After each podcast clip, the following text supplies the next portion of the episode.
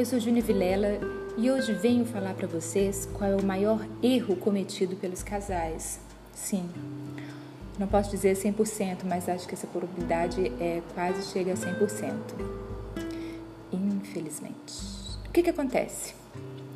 Nós começamos muito apaixonados, muitos beijos, muito sexo, muitos beijos molhados.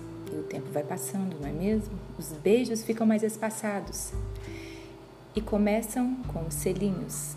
Beijinho pra cá, bom dia, um beijinho pra lá, tchau, beijinho, cheguei, beijinho, boa noite. E os beijos molhados ficam apenas pro esquenta antes do sexo. E esse sexo também começa a espaçar.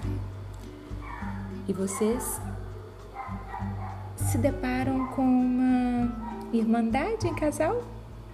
Mais ou menos isso, né? Não que você não seja amigo do seu parceiro, da sua parceira, mas o seu companheiro a sua companheira está longe de ser sua amiga.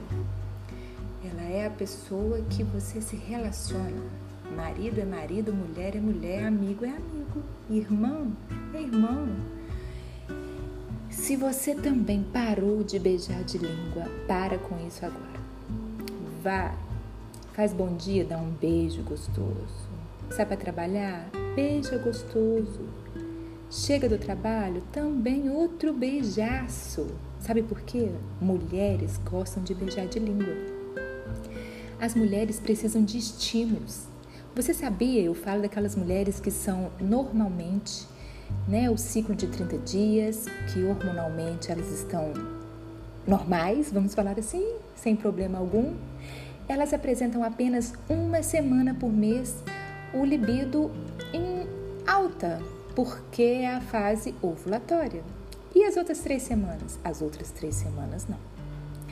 As outras três semanas elas precisam de estímulo. Qual? Beijo de língua. Vai. Existem muitos outros estímulos, principalmente ser bem tratada. Mas só o beijo de língua, se eles aumentarem, eu prometo para vocês que a vida sexual do casal vai mudar, a intimidade vai voltar, as relações sexuais vão aumentar. Vai, muda a história do seu relacionamento, seja diferente, cuida do seu amor. Um beijo e até semana que vem.